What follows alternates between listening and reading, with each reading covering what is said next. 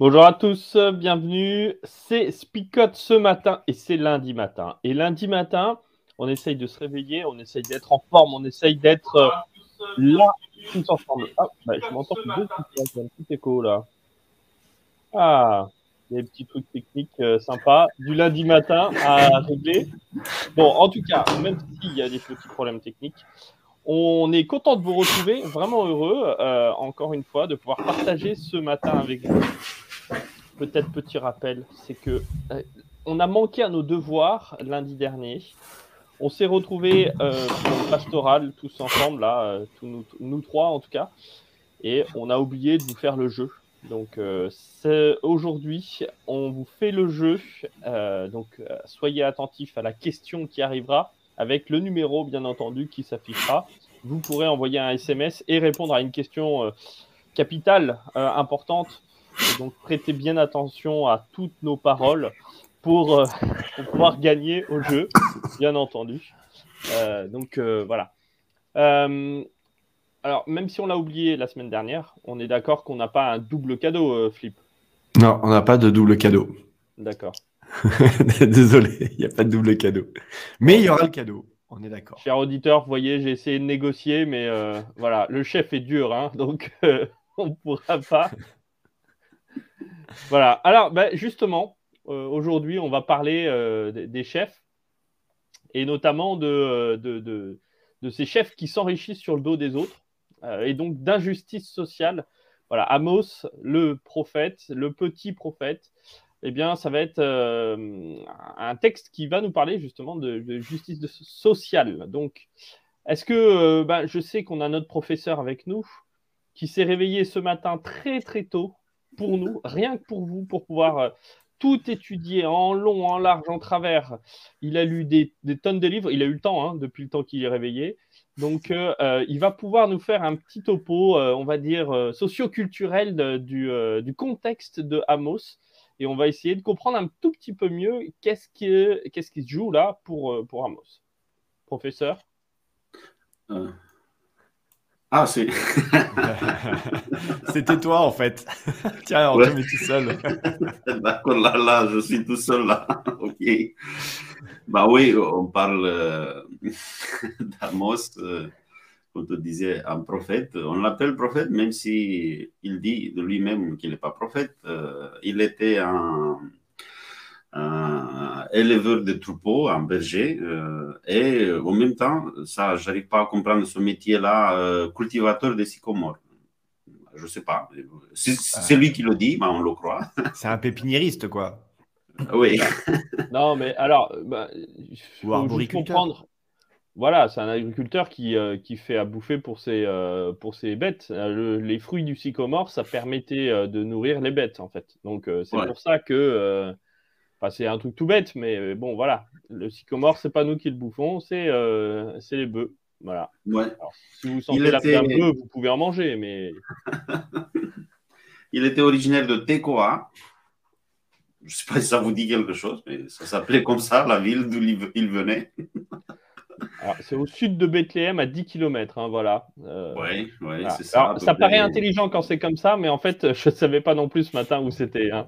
C'est juste l'introduction de, de, 10 km de Bethléem et à peu près 12 km de Jérusalem, vers le, sud.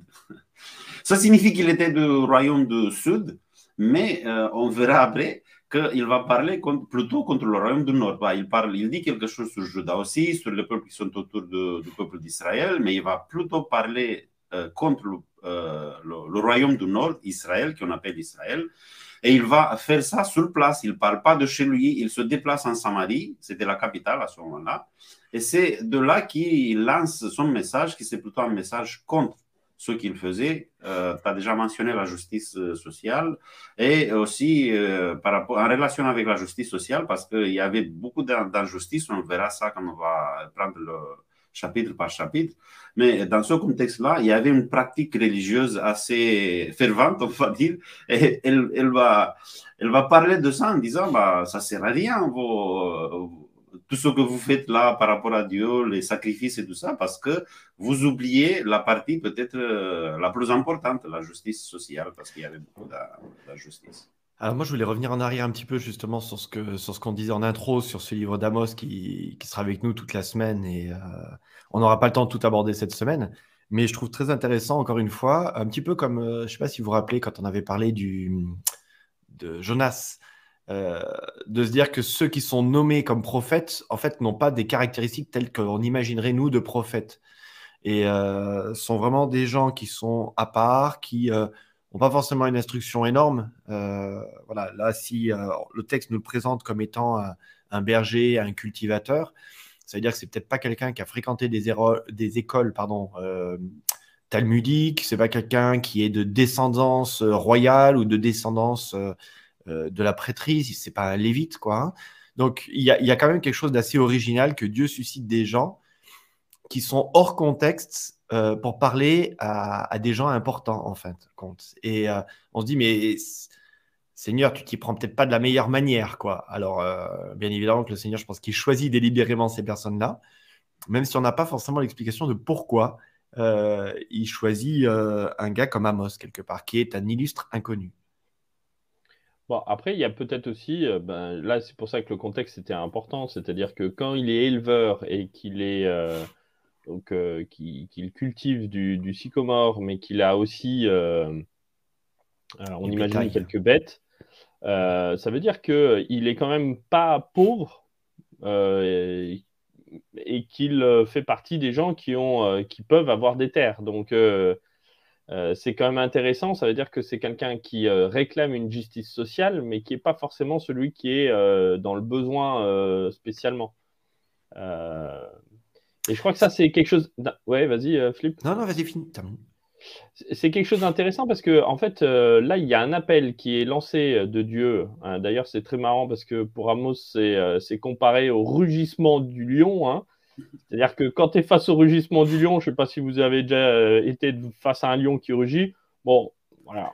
On si, aux eaux, mais aux hein eaux derrière la, derrière la grille, donc j'avais même pas peur, quoi. C'est ça, ouais, oui, oui. on sait bien qu'il y a la grille, quoi. Je, je vous raconte une anecdote.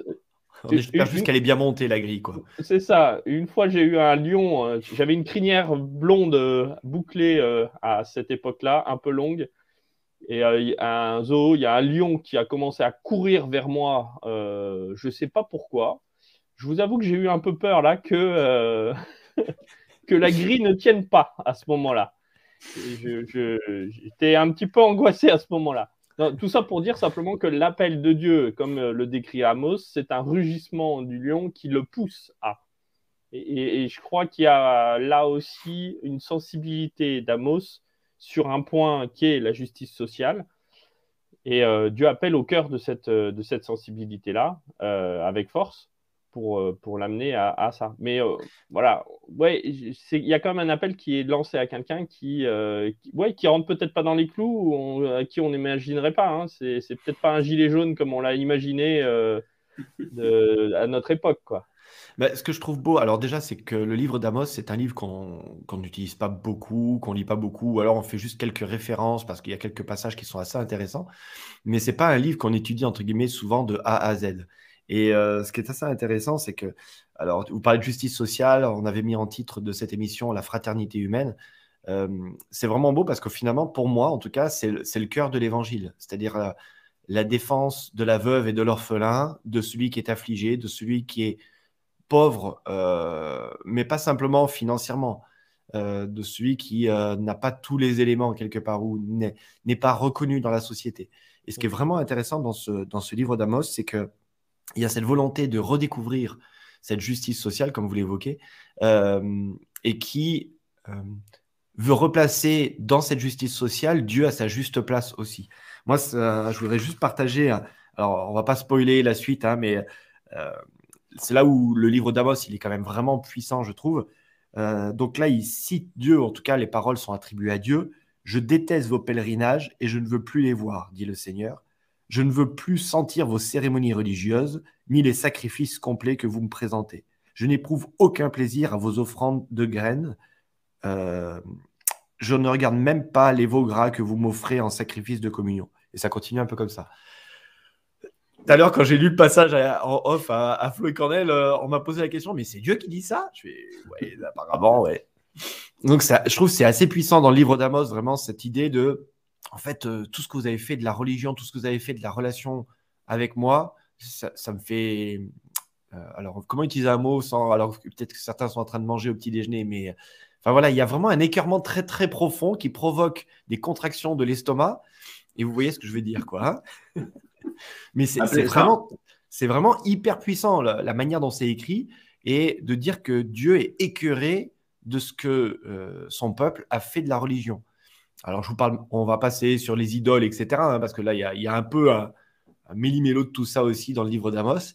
Mais euh, voilà, c'est assez fort de Dieu qui dit, mais ça, tout ça, vous m'écœurez, les gars, parce que c'est pas ça la religion que j'avais instituée au départ. Bah, cet acte-là que tu as mentionné sans mentionner, euh, il est mentionné après par, euh, dans le livre d'Apocalypse. Euh, ouais. Voilà. On l'a fini. Merci Bernard, c'est top. Voilà, on, on, voulait pas le dire, mais c'est toi qui le, c'est toi qui le dis. Hein. Oui, mais parce qu'il y en a qui, qui mangent le matin, alors j'osais pas, tu vois, dans le petit déj.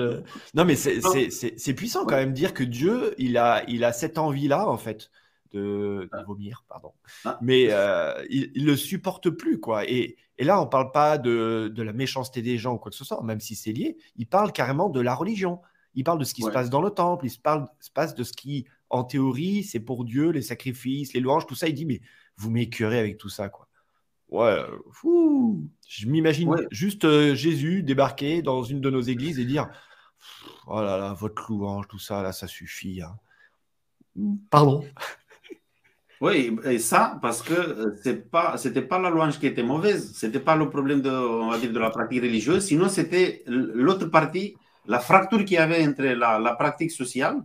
Ils se disaient, bah, ça ne nous regarde pas, parce qu'après on va à l'église, on va au temple, là on va adorer Dieu. Et c'est Dieu qui dit, mais euh, attendez, qu'est-ce que vous faites là? Qu'est-ce que c'est? Parce que ça, c'est, euh, on appelle ça schizophrénie. c'est un comportement schizophrénique. Vous êtes dans le temple, vous êtes à louer, vous faites des sacrifices, mais après, le pauvre, il est là et vous, avez, vous l'avez oublié. Non, euh, c'était pas qu'il l'avait oublié. Il y avait des pauvres qui étaient euh, des pauvres à cause de ceux qui étaient là en train de louer et d'adorer Dieu. Et c'est plutôt ça qui, qui te fait vomir. Voilà, J'aime bien la remarque de, Sophie. Euh, Dieu nous prouve sans cesse qu'il est plus simple qu'on l'imagine. Mais je suis, entièrement d'accord sur le fait que, voilà, peut-être qu'on s'est monté, la, on a créé la religion. D'ailleurs, euh, Jésus n'est pas venu créer une nouvelle religion, la religion chrétienne. Hein. Euh, c'était l'aboutissement, la, révélation d'une religion qui, était judaïsme. Mais il n'est pas venu instituer des rites, etc. Euh, au contraire, il est venu quelque part démonter certains rites qui n'avaient plus de sens. Hein. Je vous renvoie à, ce voile qui se déchire, à cette inefficacité, telle que l'appelle l'apôtre Paul, de, des sacrifices, cette inefficacité finalement d'un lieu, d'un sanctuaire, euh, pour revenir à l'essentiel qui est, à-dire euh, la relation entre l'homme et Dieu. Et cette relation entre l'homme et Dieu, finalement, elle est simple. Et peut-être parce que c'est trop simple, nous, on a voulu le codifier, on a voulu l'instituer, on a voulu créer tout un tas de règles pour bah, donner accès ou pas quelque part. Et euh, c'est ce que Amos euh, attaque aussi, parce que en codifiant tout cela, eh ben, on interdit finalement aux plus simples, aux plus pauvres, de réaccéder à Dieu. Et c'est ça aussi dont il est question ici. Hein. c'est la relation. Amos euh, attaque ceux qui veulent institutionnaliser, oula, il fallait placer ce matin celui-ci, une religion. Quoi. Ouais, et puis au-delà de ça, il y a vraiment, euh, comme on disait euh, à un moment donné, la justice sociale qui n'est euh, pas respectée. Donc c'est ça qui, qui, fait le, le tout et qui, qui est dénoncé là. Moi, ce qui me fait rire, c'est simplement que Jésus, il est, en fait, c'est un contemporain, quoi. comme, comme nos contemporains aujourd'hui ont marre de la religion, euh, tu as l'impression que, que, Dieu, pareil, il dit bon, votre religion, c'est bien beau, mais à un moment donné, si ça s'applique pas dans le quotidien, ça rime à rien, quoi. et je crois que ça, c'est vraiment, vraiment fort là. Ça, ça, ça, en tout cas, dans un mot, ça interpelle, ça interpelle fortement. Il y a peut-être aussi à remettre dans le contexte de, de Jéroboam, donc c'était le roi qui avait à cette époque-là, Jéroboam II qui euh, vient de, conclure les guerres euh, de 100 ans. Euh, donc, c'est un pays qui est victorieux aussi. et je trouve ça intéressant, c'est-à-dire que le pays se sent grand de ses victoires militaires, mais en même temps se retrouve dans des difficultés de justice sociale.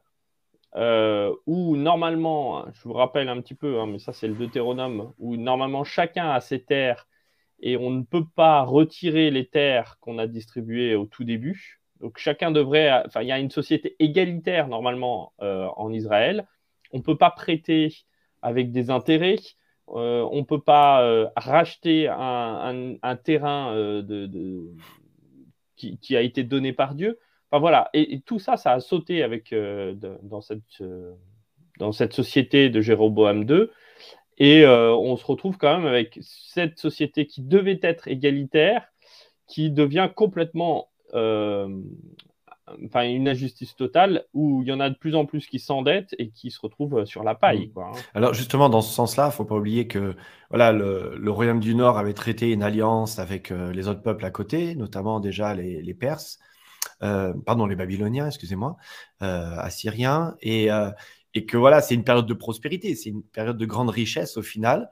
Mais voilà, qui dit développement euh, de richesse, exactement comme tu viens de le dire, Flo, ben, est synonyme aussi d'appauvrissement d'une certaine partie de la population. Or, ce n'est pas les règles euh, de fonctionnement d'Israël. Donc, on ne va pas comparer à des systèmes politiques qui ont pu exister euh, dans notre siècle ou le siècle précédent, hein, mais il s'agit quand même de dire, voilà, le système qui était en place dans Israël était un système équitable, où chacun vivait au bénéfice de ce qu'il avait acquis et de ce qu'il faisait prospérer, mais régulièrement, il y avait une redistribution des biens pour les plus faibles. Et donc, c'était un vrai système équitable.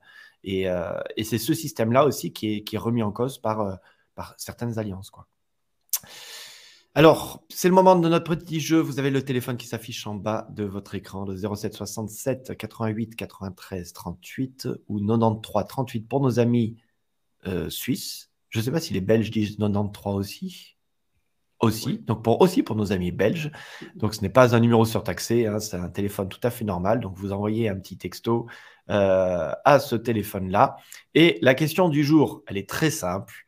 Il faut quand même chercher dans la Bible ou alors il faut se rappeler de ce qu'on a dit au début de cette émission. Mais la question est d'où vient le prophète Amos? Donc on a besoin d'un lieu géographique, d'une ville, euh, on l'a trouvé très rigolote cette ville-là, c'est pour ça que c'est là-dessus qu'on vous teste ce matin. Donc d'où vient le prophète Amos?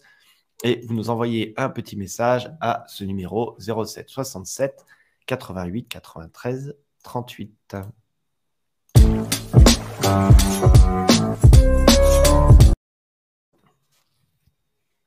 ce que je trouve intéressant et appliqué peut-être pour aujourd'hui, c'est le fait que euh, si je compare avec Joël, par exemple, Joël, il parle euh, suite à, une, catastrophe, on va dire, non? Il y a une catastrophe et il se plie à ça, il va parler de, la fin du monde. Il y a des prophètes qui utilisent les catastrophes, mais là, il n'y a pas de catastrophe, vous voyez?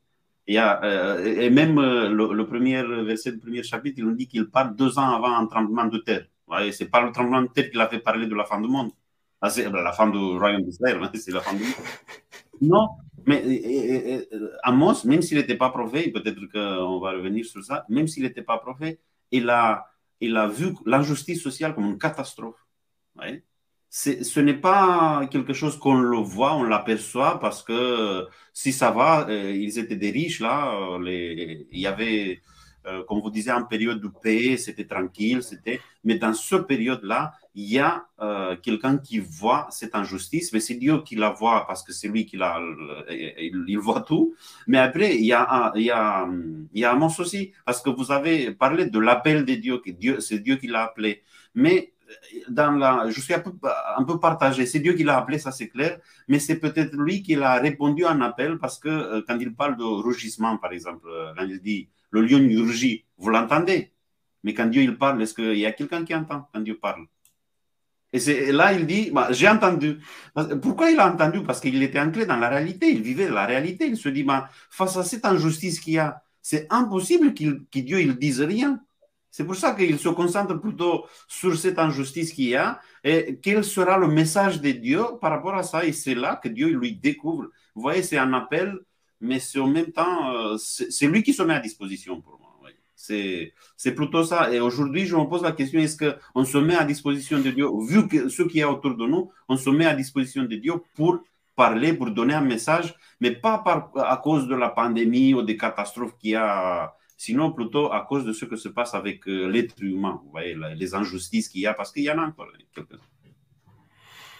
Moi je, suis interpellé dans le, concret de ce, texte, en tout cas de ce livre d'Amos sur, euh, ce, grand thème de la justice sociale, parce que je trouve que c'est le défi qui a encore plus d'actualité aujourd'hui peut-être qu'il y a quelques années. On a découvert, enfin on a découvert, il y a eu des grandes périodes de développement social euh, dans notre monde, mais j'ai envie de dire, on n'avait pas les aspects technologiques. C'est-à-dire que quelque part, on avait des, handicaps qui étaient là, qui étaient présents et qui empêchaient la société, l'humanité d'avancer. Aujourd'hui, on a toutes les découvertes euh, technologiques, euh, je pense au niveau euh, économique, au niveau de la santé, au niveau, enfin voilà, dans tous les domaines quelque part qui existent. Et aujourd'hui, on aurait les moyens quelque part de développer une, une, justice sociale. Alors, on peut parler de justice climatique aussi, hein. ça en fait partie pour moi et de se dire, tiens, on a tous les moyens pour le mettre en place, on a toute la théorie, et qu'est-ce qu'on va en faire maintenant? Voilà, on sait qu'il va y avoir une élévation du niveau de la mer, un peu comme tu viens de le dire, Cornel. Est-ce que ce qui nous préoccupe, c'est d'annoncer euh, la fin du monde et l'élévation du niveau de la mer, et dire, bah, si vous vivez sur la côte, bah oui, les eaux vont monter, ou est-ce qu'à un moment donné, désolé, vous vivez, profitez encore d'être sur la plage, parce que bientôt, vous serez sous la plage. Ou est-ce qu'au contraire, il y, a, il y, a, déjà une réflexion maintenant de justice en disant quand il y aura des grandes crises migratoires et on commence à les connaître, euh, bah, comment on va se positionner en tant que chrétien quelque part vis-à-vis de ça? Ou est-ce que eh ben, on va euh, fermer nos frontières et se protéger de, de ces étrangers quelque part Donc, euh, moi, je trouve intéressant parce que ce livre d'Amos, on peut vraiment. Alors, il se lit pleinement dans l'époque d'Israël, mais on peut pleinement le transposer aujourd'hui parce que je trouve qu'il évoque des thématiques qui sont tellement d'actualité à la différence qu'aujourd'hui, en plus, on a des moyens de, mettre des choses en place. Voilà. Mmh. Et, ça, c'est interpellant parce que je trouve que ça nous interpelle en tant que peuple de Dieu, en tant que chrétien, de dire, mais nous, on va faire quoi de tout cela quoi? Et puis ce qui est intéressant, c'est quand même que là, euh, le prophète est appelé à agir. Alors, j'ai bien aimé ce que tu as dit, euh, Cornel. Euh, là, je te rejoins vraiment pleinement sur ce que tu dis, qui est un appel qui est fait au, creux d'une sensibilité euh, qu'a Amos. C'est-à-dire c'est Amos qui se rend compte à quel point est-ce que dans sa société c'est caduque, c'est ça, ça va pas. Euh, et euh, Dieu qui dit ben ouais, je trouve aussi, je trouve aussi que ça va pas, et ensemble on va faire quelque chose. et je crois que c'est cette vocation, c'est la, la, rencontre entre un homme qui est sensible et un Dieu qui est sensible et qui ensemble se disent bah on va faire quelque chose. Euh, et on va faire quelque chose qui, euh, qui va être dans le concret, dans le pratique. Et, voilà, je trouve vraiment chouette euh, que ça se passe de cette manière-là et que ce soit pas quelque chose qui soit, voilà, une bonne religion, une bonne, je sais pas comment dire ça, mais oui, c'est quelque chose de bien concret, quoi qui amène à, bien réfléchir sur du, social, sur du, voilà. Des fois, on, a l'impression aussi que notre bonne religion, euh, comme elle est toute intérieure, tout à la voilà, et qu'il faut pas gêner les autres euh, parce qu'on les a un peu trop gênés par le passé. Eh bien, on, est, on reste très laïque dans notre pratique de la religion, c'est-à-dire que euh, on a une séparation entre notre, euh, notre monde social, euh, notre vie sociale et notre vie religieuse, notre vie spirituelle, euh, à tel point qu'on, d'une part, on le partage pas, mais d'autre part, on, veut surtout que ça, ça touche pas toutes les parties de notre, notre être. Et je trouve ça parfois un petit peu dommage parce que on, a à véhiculer des, des, valeurs, en tout cas, c'est ce que Amos, nous, enfin, ce sur quoi Amos nous bouscule, pour nous dire, mais là, il y a une application concrète, pratique de, ta, de ta religion, de, ta spiritualité. Ce n'est pas juste lever les bras et chanter euh, des bons chants, euh, mais c'est tendre la main euh, vers ceux qui sont, qui sont en difficulté. J'ai ma parole choc. non, mais. moi, j'ai juste, avant... juste avant la parole choc. Vas-y, Cornet. Et puis moi, j'avais juste. Non, parce que Flo, il a, il a évoqué un peu, un peu la, la, vocation. Euh, parce qu'on euh, aura le temps, on va pas parler aujourd'hui, on, on, aura le temps de faire la différence peut-être entre un métier de prophète et la vocation de prophète. Parce mm. que là, il y a un conflit à, à un certain moment avec Amatia, un prophète euh, qui avait tous les diplômes, je ne sais pas s'il était docteur en théologie ou comme ça, mais il avait tous les diplômes, il avait le droit d'exercer le, le, prophétisme. Et après, euh, qui accuse Amos, lui dit, mais qu'est-ce que tu fais là? Tu es venu là pour l'argent parce qu'il était du sud, il était venu au nord, il était plus riche, là, tu es venu à bien gagner ta vie. Il dit, bah, et Amos, il dit, bah, je suis pas, moi, je suis pas prophète, je n'ai pas fait l'école. Parce qu'il avait la vocation, parce qu'il avait entendu peut-être l'appel et il s'est mis à disposition. Mais il y avait là Amatia qui avait euh, le droit, les diplômes, mais il n'y avait pas peut-être la vocation.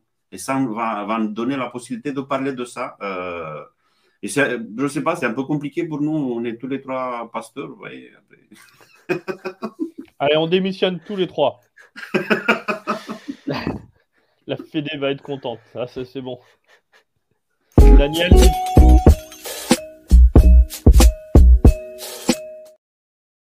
T'as pris une mauvaise voix, alors je t'ai coupé parce que je sentais que ça allait dévier. oui, oui, t'as bien fait, t'as bien fait. Ça m'a calmé là. Allez, c'est une petite histoire, le temps que vous commenciez à réfléchir à vos paroles choc.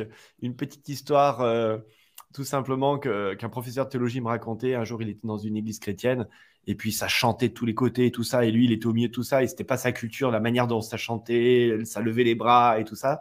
Euh, très charismatique. Et, et à un moment donné, bah, vient la corbeille pour les offrandes, quoi. Et à ce moment-là, euh, les gars qui levaient les bras, tout d'un coup, ils baissent les bras, quoi. Et, euh, et au moment de l'offrande, la corbeille passe devant lui. Ben lui, il prend un billet et puis il met un billet. Et puis le gars à côté, euh, hop, il fait passer juste la corbeille. Et il dit Ah, ouais, la religion des bras levés et des poches cousues, quoi. Donc voilà, je trouvais ça très beau, quelque part, de dire bah, c'est bien de louer le Seigneur, ouais, mais louer le Seigneur n'empêche pas aussi d'être généreux et d'avoir cette dimension de penser aux autres, parce que bah, voilà, une partie des offrandes, c'est aussi pour, pour ceux qui sont dans la difficulté. C'est une de leurs vocations. Pas toutes, mais c'est une de ces vocations aussi. Donc euh, voilà, c'était une histoire choc euh, pour moi ce matin. Donc, euh, n'est-ce pas pire de ne pas lever les bras et de ne pas donner? C'est peut-être pire, mais de faire croire, et, ça c'est dit à plusieurs reprises dans le texte biblique, de faire croire qu'on est un bon croyant en levant les bras, en louant le Seigneur, et au moment, entre guillemets, de passer à l'action concrètement pour euh, ceux qui sont dans la difficulté de je passe mon tour, euh, c'est pire encore. quoi. C'est jouer le faux semblant. Allez, on a quelques paroles choc ce matin. Ne regarde pas aux autres. Paroles choc aussi. Hein. Regarde-toi à toi en moi. Voilà, pardon. Une petite parole choc de Pierre aussi. Aide celui qui en a besoin. C'est simple, propre, efficace.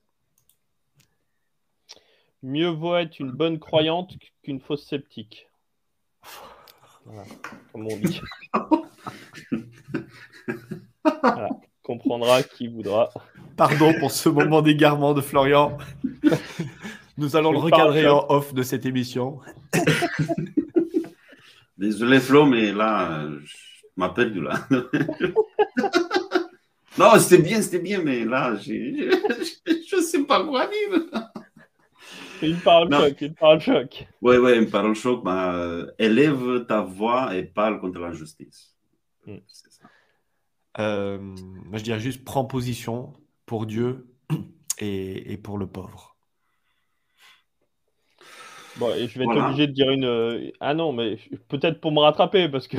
Non, mais c'était très bien ta voix. Hein. Ah, non, bah, oui, oui. bon, allez, priez pour moi alors. D'accord, on va prier. je vous invite, je vous invite à, prier. Merci Seigneur, merci pour cette euh, nouvelle occasion d'être ensemble, de partager autour de ta parole. Et merci parce qu'on se rend compte que tu continues à nous, à nous parler, à nous aujourd'hui. Euh, Et cette possibilité peut-être d'actualiser le message biblique, ça nous fait du bien parce que on aimerait appliquer tout ce qu'on apprend de la Bible. Et surtout euh, de ne pas tomber dans les pièges qu'on voit que les hommes qui, ont vécu à ce, temps-là, ils ont, ils ont tombé, surtout dans ces pièges-là de, de euh, croire que si on est dans une bonne relation avec toi, si on prononce ton nom, et peut-être que parfois si on prie, on, fait de des, belles louanges dans les églises, mais on, oublie euh, l'autre, ça suffit ça ne suffit pas.